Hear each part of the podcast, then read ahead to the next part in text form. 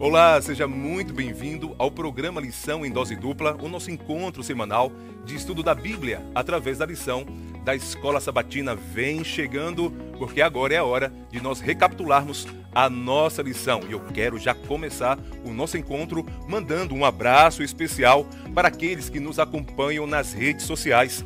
Eu quero mandar um abraço aqui para o José Silvestre, para Cidinha também quero mandar um abraço para Edilza, sempre nos acompanhando, inclusive a nossa querida Edilza. Quero mandar um abraço para Juliana Santos, também para Eliette, também para o Cláudio. Um abraço para Jaci Oliveira, que nos acompanha lá de Boracéia. Quero mandar um outro abraço para a irmã Doris. Doris Cardoso que nos acompanham e para todos vocês, amados irmãos que estão aqui agora conosco, nos acompanhando nesse grande momento de estudo da palavra de Deus. Sejam muito bem-vindos. Hoje eu estou recebendo um amigo muito especial, pastor Ademar. Pastor Ademar, ele é pastor na cidade de Itaiaém, cuida ali de cinco igrejas e hoje eu tenho a maior alegria, pastor, de te receber aqui no nosso programa para recapitularmos a lição Dá um oi para os nossos irmãos, por gentileza. Olá, Pastor Paulo, muito obrigado pelo convite. Também cumprimento a todos os irmãos. É uma honra estar aqui com o Pastor Paulo, um grande amigo. E como o Pastor Paulo mencionou, estamos ali juntos em Itanhaém. Eu gostaria de deixar um abraço ali para as cinco congregações que nós temos lá. Então, um abraço ali para a Igreja Central de Itanhaém, para a CESP, para o Oasis, para o Gaivota e para o Campos Elíseos. Estamos aí muito felizes é, de estarmos aqui e juntos com a oportunidade de compartilharmos o estudo da palavra de Deus e como o tema da lição dessa semana foi, foi muito importante para cada um de nós. Muito bom, muito bom. Então, quero te pedir agora que você pegue a sua Bíblia, a minha já está aqui, a sua lição, caneta e papel na mão para anotar as ênfases teológicas da nossa lição. Antes, vamos fazer uma oração pedindo para Deus nos iluminar para compreendermos melhor a palavra de Deus. Eu quero pedir para o pastor Ademar fazer uma breve oração. Ok, vamos orar então. Grande Deus e Pai que está nos céus, graças nós te damos pela oportunidade que o Senhor nos dá de entrarmos em contato com a tua palavra e pelas informações que nela contém, que nos mostram a verdade sobre fatos tão importantes quanto os que vamos tratar. Pedimos a presença do teu Santo Espírito, que ele fale através de cada um de nós aqui que estamos participando dessa deste desta gravação e, e pedimos também por cada irmão, cada familiar que nos assiste, é, pedimos que o teu Santo Espírito também visite essa casa e que ao abrirmos a tua palavra, vidas sejam transformadas. Amém. São essas bênçãos que nós te pedimos e agradecemos em nome do teu Filho amado Jesus. Amém.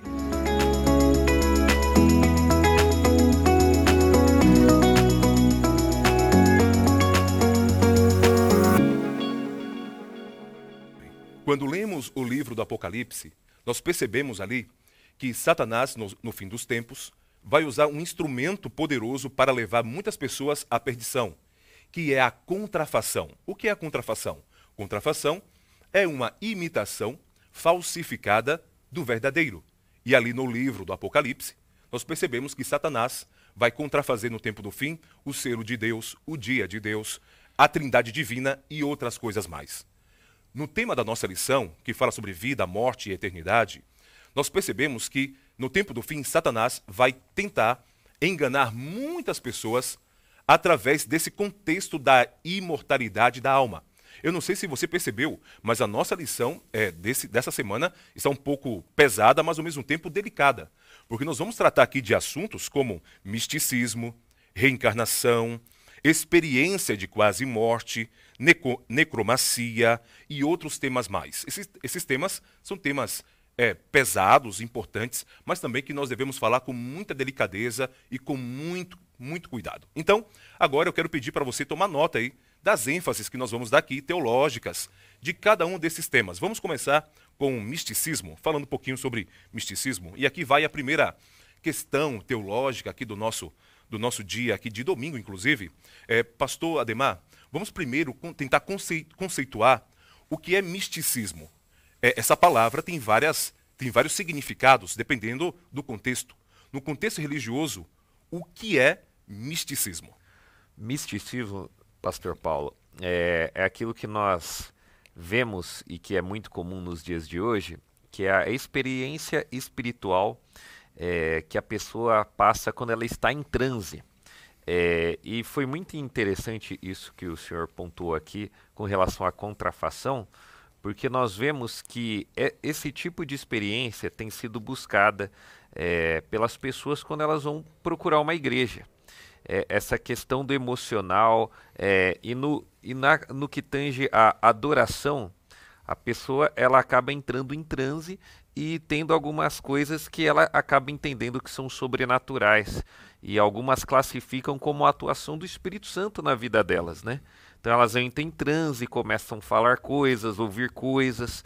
É, em alguns contextos religiosos, até é, um contato, é, seja ilusório, seja é, um contato que não corresponde ao, ao que se apresenta como a, alguém do mundo sobrenatural. Então, tudo que envolve essa transe no contexto da adoração, é, nós podemos chamar do misticismo no contexto espiritual. É, eu, eu, eu, fico pensando assim, é, como o misticismo tem entrado nas igrejas Sim. cristãs e de maneira específica evangélica. Sim. Porque a base do misticismo é a experiência.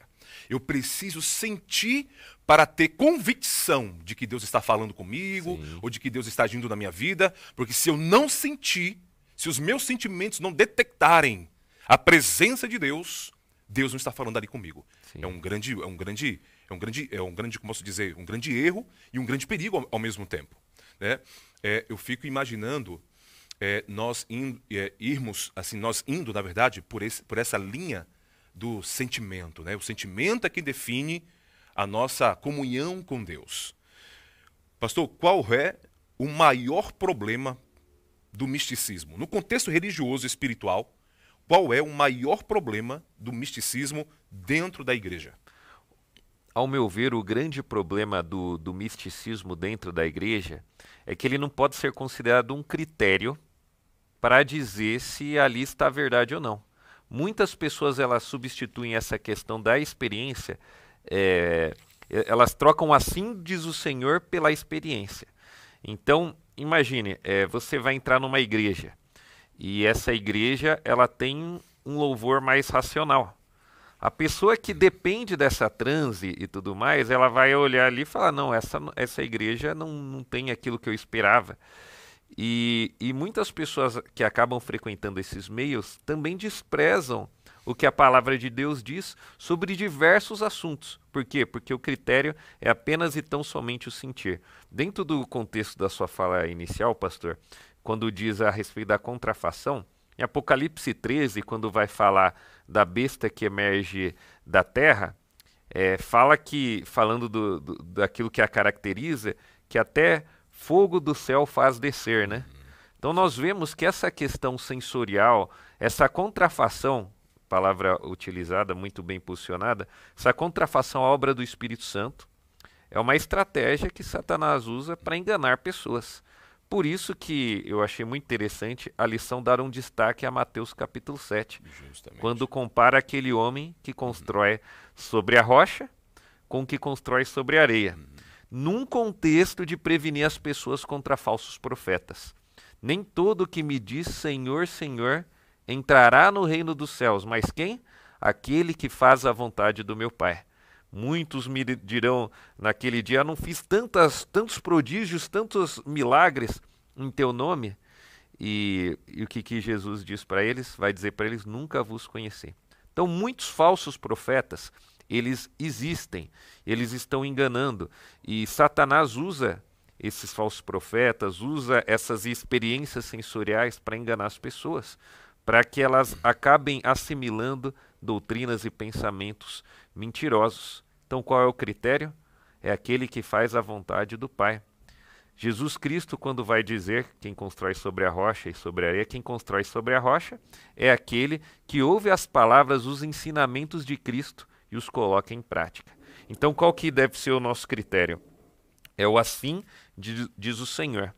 É, nesse contexto do, dos dias que nós vivemos, o critério para nós identificarmos qual é o povo de Deus é justamente o assim do Senhor.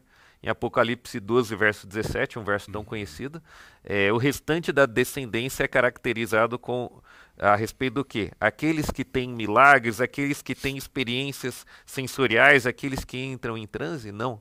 Os que guardam os mandamentos de Deus e têm o testemunho de Jesus. Então, o assim diz o Senhor deve ser o critério. Então, você, meu querido amigo, quando você entra em um contexto religioso e se você está se perguntando, será que onde eu estou realmente é onde eu deveria estar? Será que é ali que está é, o povo de Deus, onde Deus quer falar a mim? O critério deve ser o assim diz o Senhor. O critério deve ser a palavra de Deus. Então, se ali está sendo pregada a verdade, se ali você ouve a pregação, você ouve os ensinamentos e você abre a sua Bíblia e, é, e, reflete exatamente o que está ali sendo ensinado de uma forma correta, de uma forma consciente, de uma forma fiel ao texto bíblico, então tenha certeza e a convicção de que Deus está falando com você, porque Ele deixou uma carta para nós.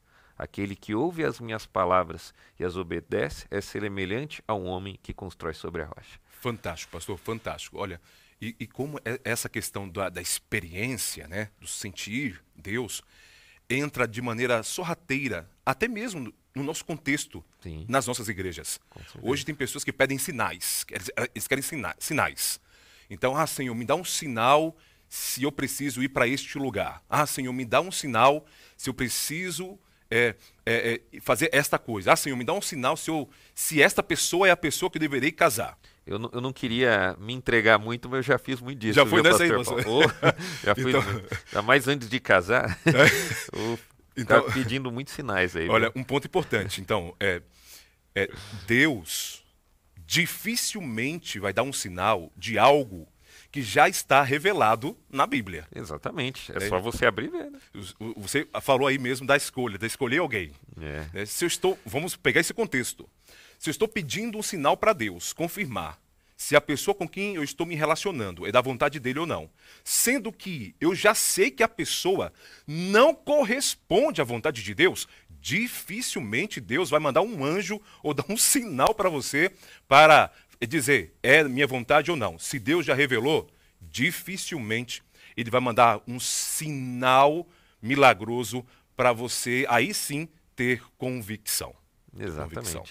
Exatamente. Indo agora aqui para é, segunda-feira, nós temos agora aqui a experiência de quase morte. Essa aqui é, uma, é um assunto delicado e, particularmente no meu ministério, já li, eu já pude lidar com dois casos de pessoas que falaram, pastor, eu estava passando por uma situação, eu estava no centro cirúrgico ali, e aí, de repente, eu comecei a ver todo o processo cirúrgico do, do teto.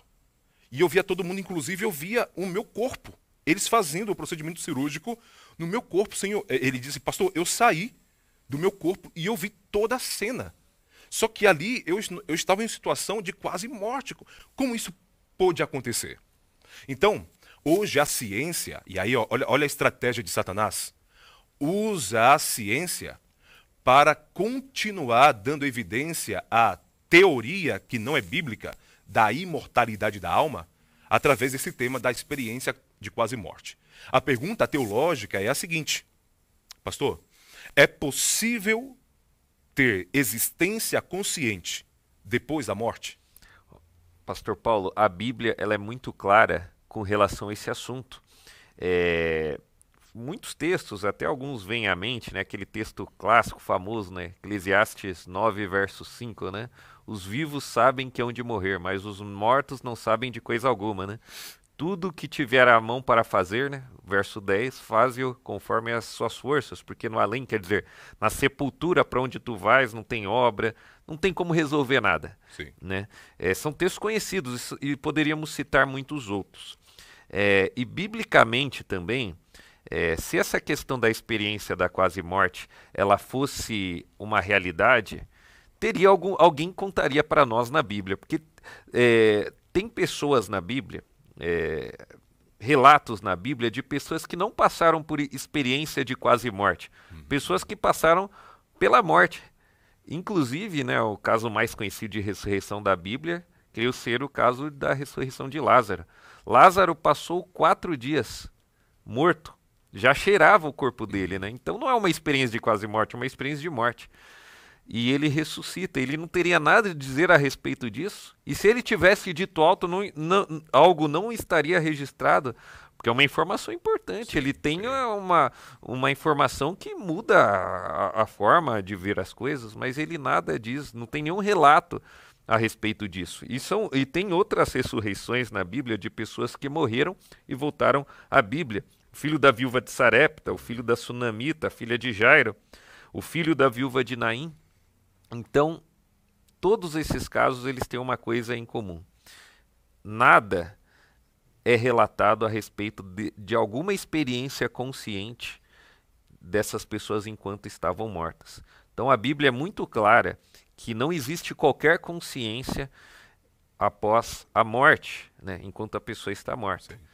E temos pessoas que foram ressuscitadas dentro da palavra de Deus, mas nada falam a respeito dessas experiências também. Eu me lembrei, pastor, do relato de Lucas capítulo 7, onde descreve ali Simão, Jesus estava em Betânia e Simão havia recebido Jesus em sua casa e Simão ofereceu ali um grande banquete e nesse banquete estava Lázaro, ressuscitado, Marta, Maria, são parentes, e a casa de Simão ficou cheia, lotada.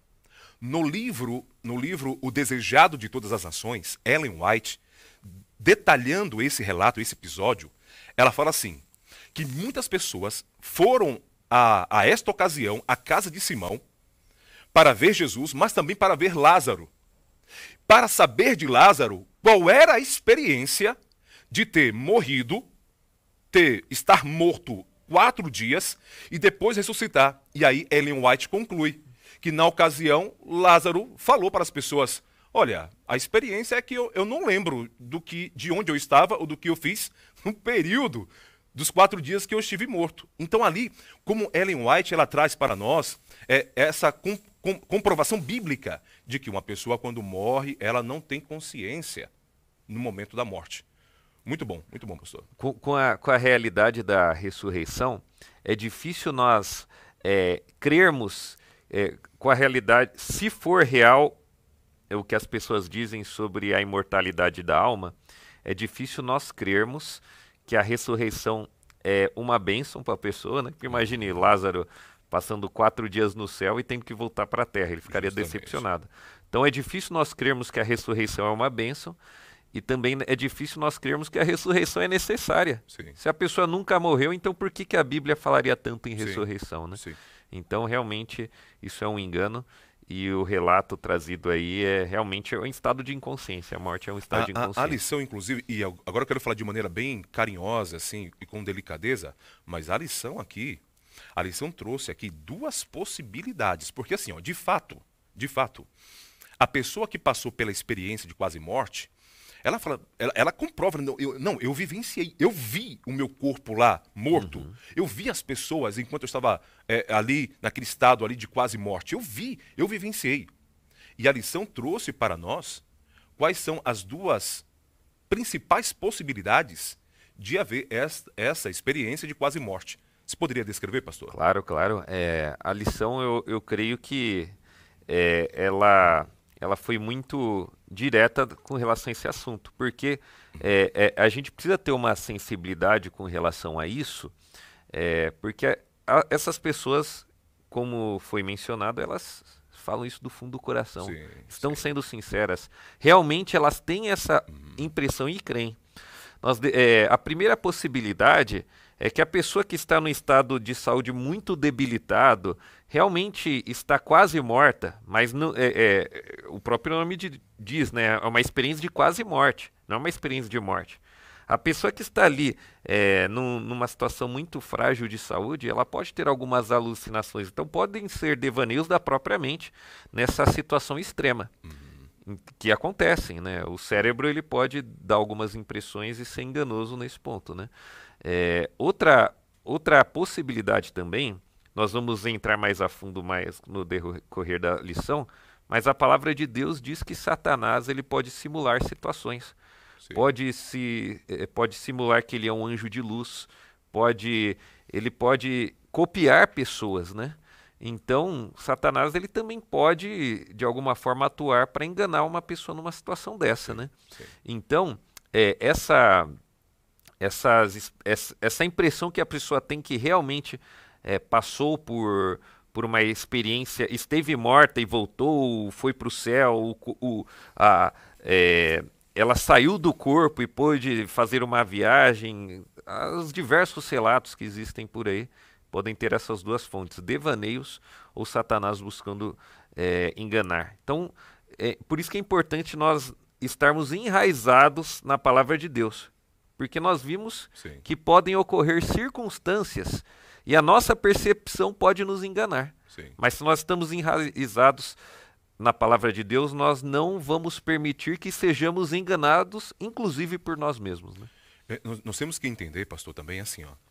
É muito provável que alguém que esteja nos, nos assistindo uhum. vivenciou uma grande experiência com Deus em um momento de de, de doença, que estava no hospital, talvez quase à beira da morte, e ali ela viu talvez um anjo. Eu, eu conheço vários relatos de pessoas que Também. teve experiências com Deus ali no momento ali crucial da vida delas. Então nós temos que também, nós temos que sermos sábios. Sim, sim. Então assim, quando nós é uma falamos possibilidade. É que há também essa possibilidade. E eu creio que Deus pode sim aparecer como tem aparecido e realizado milagres na vida de pessoas que já estavam ali decretadas como um caso finalizado, ali Isso. vai morrer.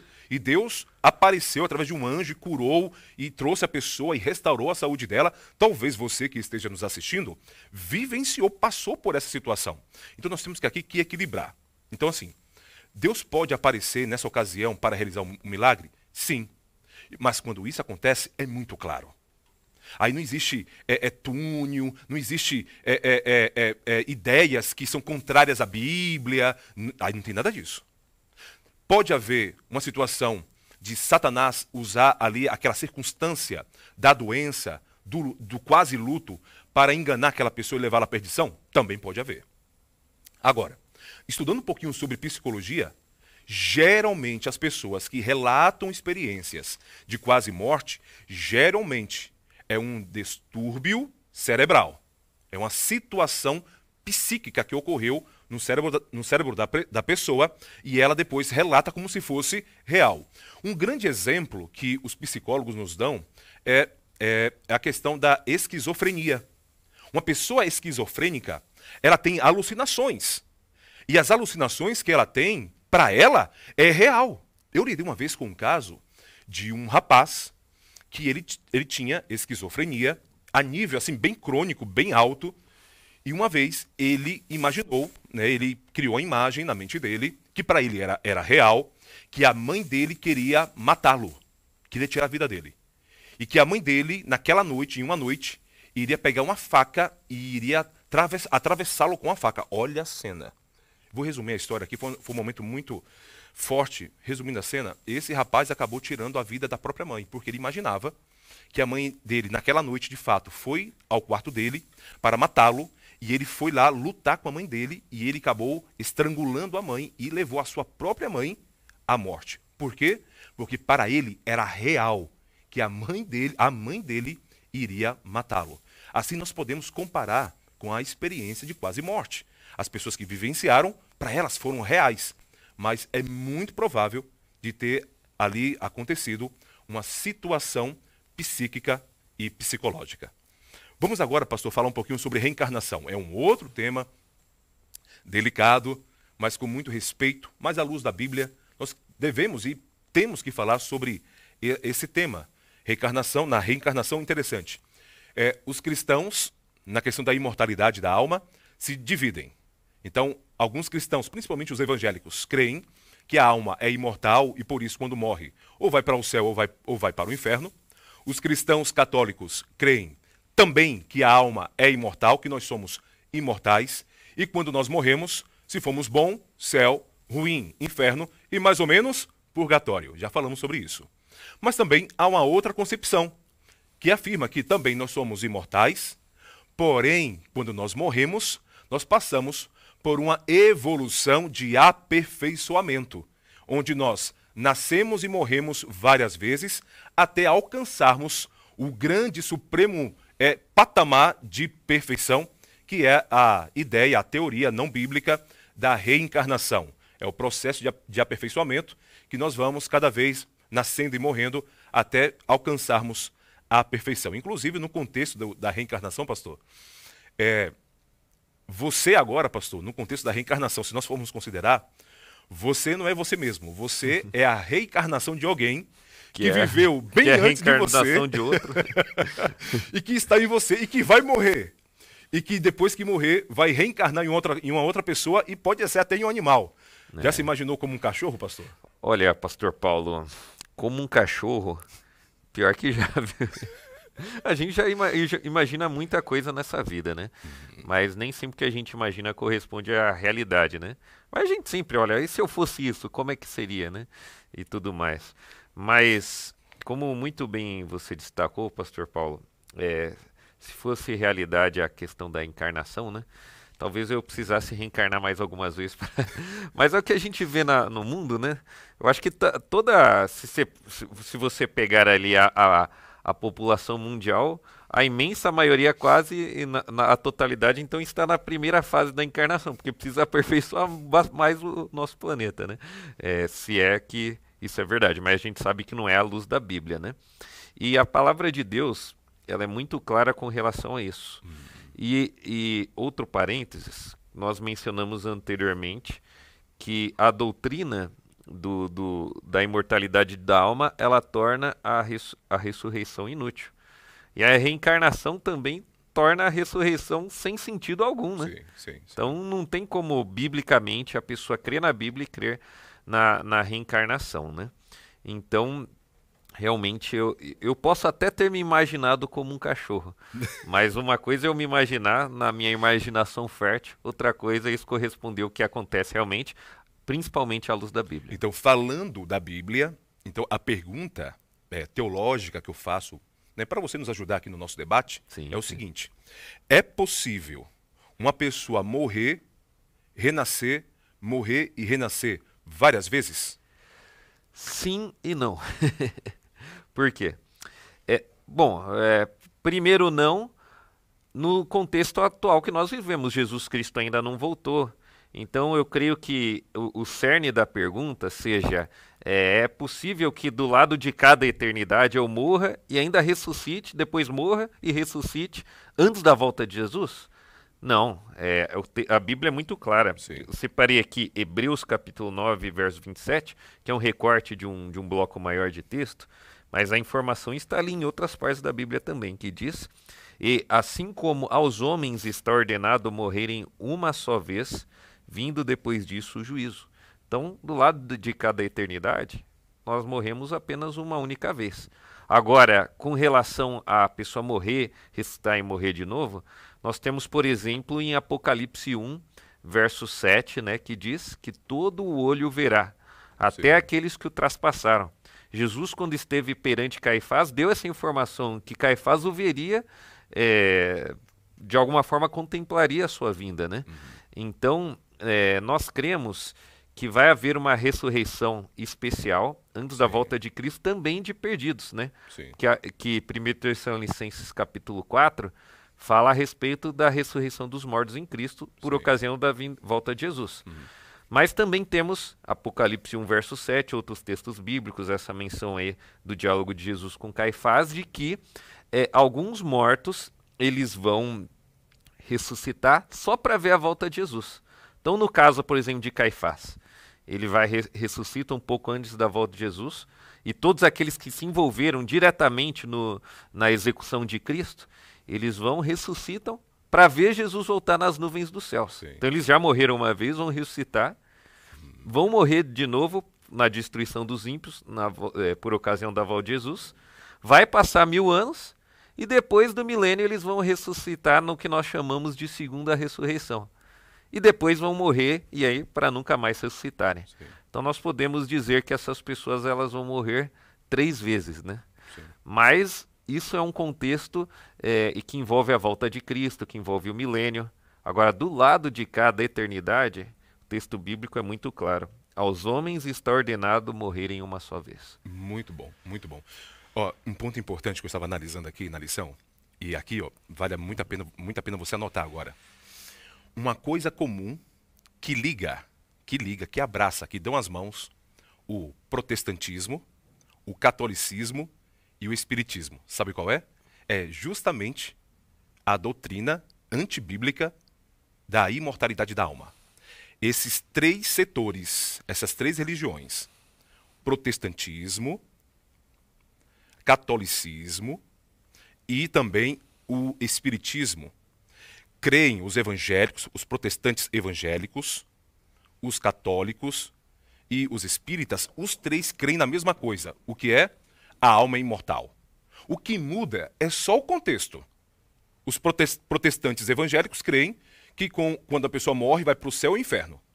Os católicos creem que quando a pessoa morre, ela é imortal, ou vai para o céu, para o inferno, ou vai para o purgatório. Ela não morre, porque ela, ela é imortal. E o Espiritismo também. Quando uma pessoa morre, ela é imortal. Por isso, reencarna. Observe como o cenário, como Satanás está preparando já o cenário para o tempo do fim.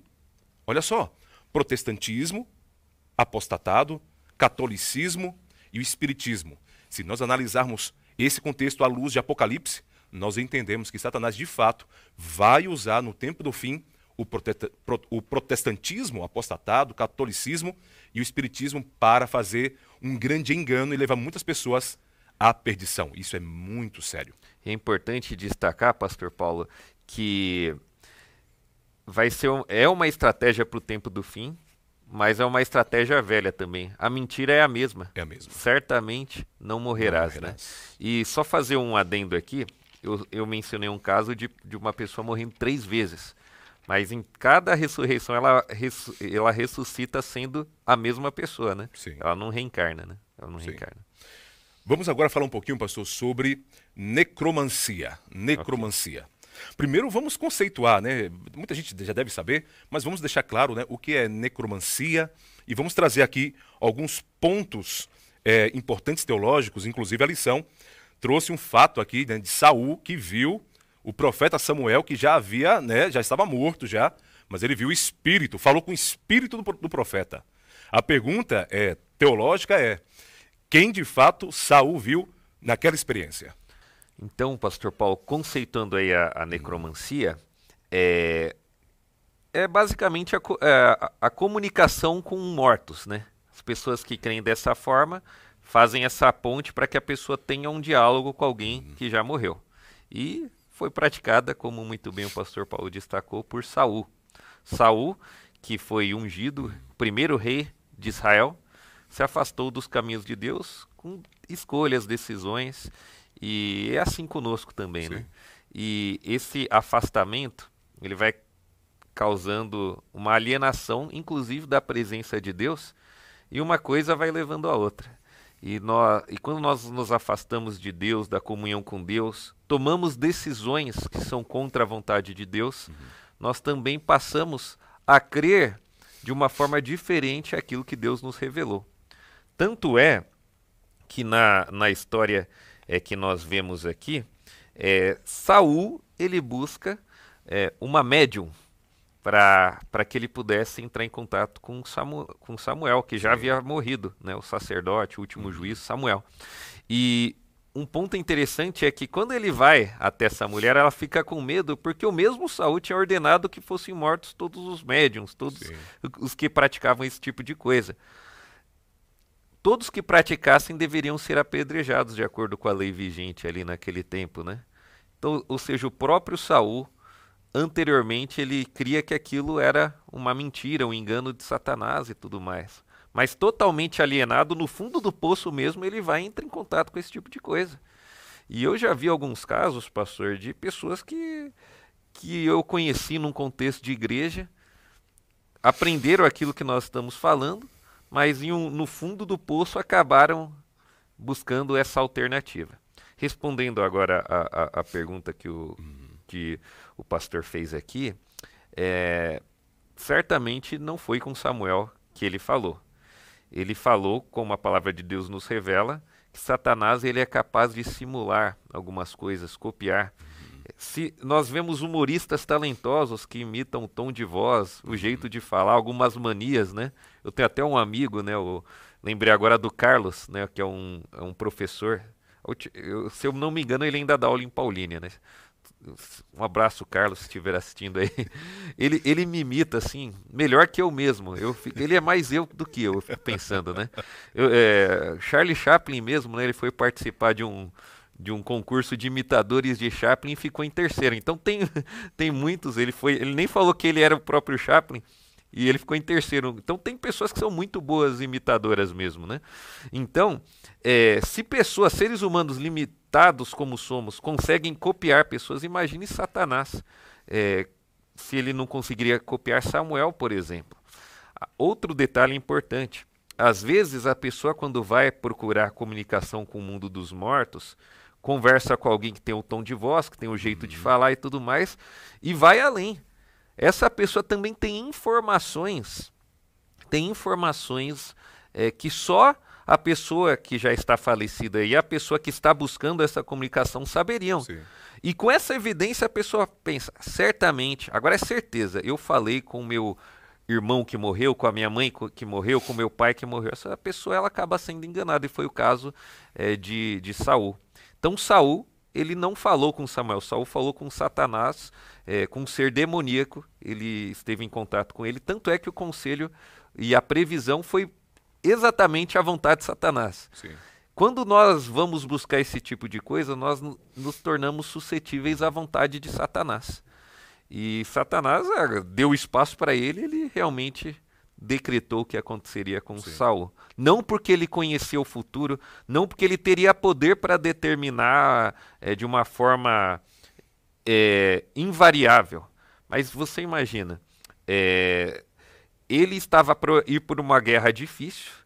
Ele, já alienado da presença de Deus, recebe uma revelação que ele vai perder a guerra e que vai morrer.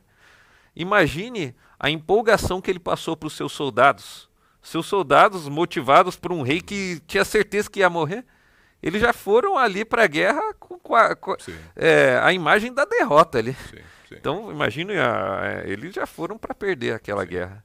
Então, o fato de, de Saul dar ouvido para esse tipo de coisa acabou condicion, o condicionando à derrota e à morte.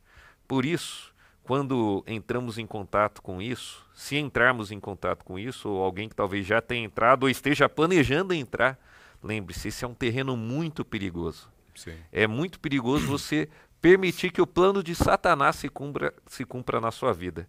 Tenha uma certeza, o seu bem ele não quer.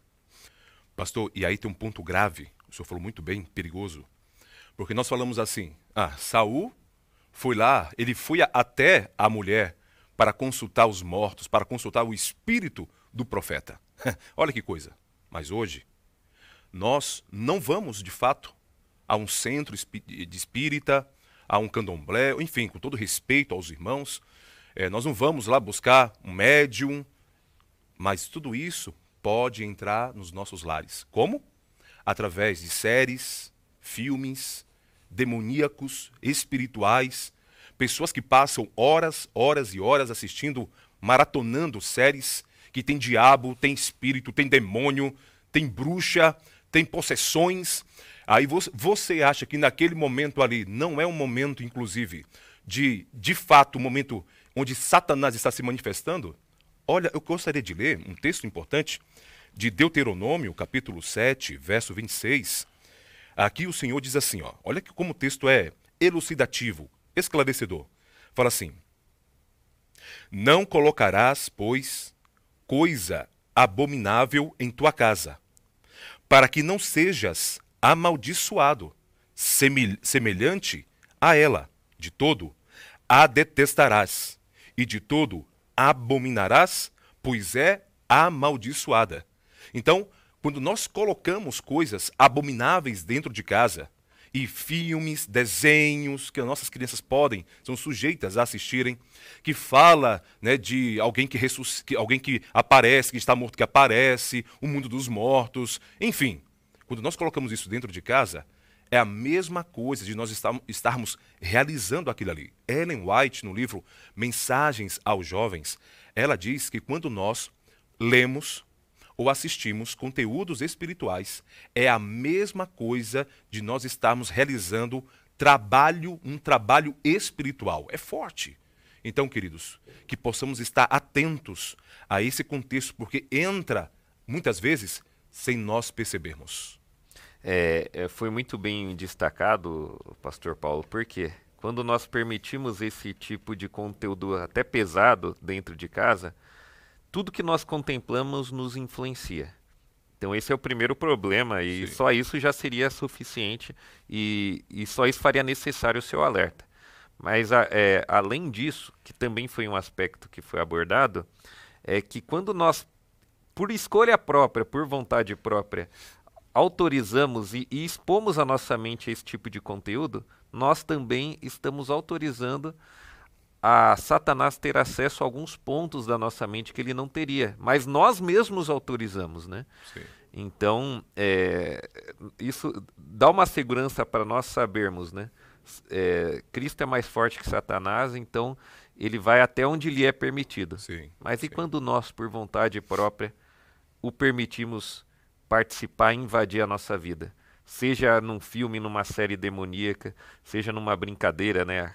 popular brincadeira do copo Sim. e ficar chamando esse tipo de coisa, né? Então, cuidado com aquilo que nós contemplamos, com aquilo que nós fazemos e com o tipo de autorização que nós damos é, para esse tipo de coisa, para esses espíritos atuarem é, em, nossa vida, né? Esses espíritos Sim. demoníacos. Maravilha, pastor. Indo agora para o final da nossa lição aqui, é quinta-feira, vamos falar um pouquinho sobre aparições espirituais. Pastor, você tem um ente querido que está morto nesse momento? Tenho, tenho. Tem, tem, tenho. ok. Então imagina esta cena, imagina aí, ok? Você está em casa sozinho. E você e é meia-noite. É meia-noite. Já estou com medo. e de repente você está sem sono ali, vira para lá na cama, vira, vira para cá. Não está muito violento esse horário aí sozinho. Né? Tudo está escuro, você apagou todas as luzes e de repente o seu ente querido que está morto aparece. o que você faria nessa ocasião? Olha, é, a gente, logicamente, né, pastor, né, fé fortalecida, à luz da palavra de Deus, eu ia falar, não, isso aí é mentira, não é você que está aí. Você seria expulsado? Mas aí que tá, né? Eu, me tranquilizaria sabendo que não é ele. Mas talvez me preocupasse sabendo quem poderia ser, né? Mas assim, eu, eu imagino que, lógico, a gente é, acaba, né? ficando preocupado com uma situação dessa. É, é, seria muita hipocrisia da minha parte, que seria como se a, a nossa cachorrinha Belbel aparecesse na sala correndo, né? Não seria a mesma coisa, né? Mas é, a palavra de Deus, né, em Efésios 6, tem que nós devemos vestir toda a armadura de Deus, né? Fala que nossa batalha não é contra a carne nem contra a sangue, né? mas contra principados, contra seres espirituais e tudo mais. Então, nós somos é, protagonistas, né? Nosso mundo é o palco do grande conflito, é onde ele acontece. E o grande conflito no macro, né, que é, é Deus contra Satanás, a vitória já foi conquistada por Cristo Jesus, né? Satanás sabe que pouco tempo lhe resta, mas esse grande conflito, ele também ocorre em nossa em nossa vida, em nossas escolhas e Sim. tudo mais. Então, qual que é a nossa melhor defesa contra esse tipo de coisa? É vestir toda a armadura de Deus. Sim. Oração, estudo da palavra, fortalecermos a nossa fé, é, a verdade e tudo que, que está envolvido na nossa comunhão com Deus, confiança em Deus. E algo que a lição enfatizou muito essa semana é a questão da palavra de palavra. Deus. Então, se estamos enraizados na palavra de Deus, nós temos é, base para passar por tudo isso, sabendo que tudo está submetido ao poder de Deus. Sim, e nada sim. pode nos atingir que Deus não permita. Sim. Isso pode nos dar uma paz maravilhosa. Eu acho que você já, já passou por essa experiência de conhecer alguém, e talvez nós aqui também já conhecemos alguém, que de fato conversou com um ente querido. E eles descrevem para nós, né? Que a voz era a mesma, falou até de coisas que ninguém sabia que estava aí. Era coisas, eram coisas espirituais. E apareceu, e falou, e conversou, e disse que estava num, em um lugar maravilhoso, no paraíso, que estava muito feliz lá nesse lugar e tal. É muito provável que você, eu já passei, já conheci pessoas que já passaram por essa experiência. É, quando nós levamos a, a Bíblia para analisar essas situações, nós percebemos que pessoas que morrem, elas não voltam. Não voltam. O livro de Jó, capítulo 7, diz que aqueles que descem ao túmulo jamais tornarão a sua casa. Jamais tornarão a sua casa. Jó, capítulo 7, verso 10, se eu não me engano. Mas está lá, Jó, capítulo 7.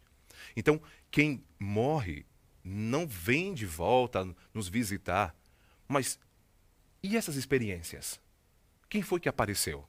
E aqui é com muita é com muita com muito respeito com muito carinho, mas vamos deixar a Bíblia falar. Satanás, o verso áureo dessa lição é que Satanás pode se disfarçar até de anjo de, anjo de luz. O grande, no livro O Grande Conflito, nós temos uma citação aqui no, na, no dia de quinta-feira. No livro O Grande Conflito diz que o próprio, o próprio Satanás personificará Cristo. Nós também sabemos que no tempo do fim Satanás vai imitar a volta de Jesus fazendo fogo cair fogo do céu. Ora, se Satanás tem a capacidade de se transformar em um anjo de luz, tem a capacidade de personificar o próprio Cristo e tem a capacidade de reproduzir a volta de Jesus, quanto mais aparecer na forma de um ente querido, de uma pessoa amável.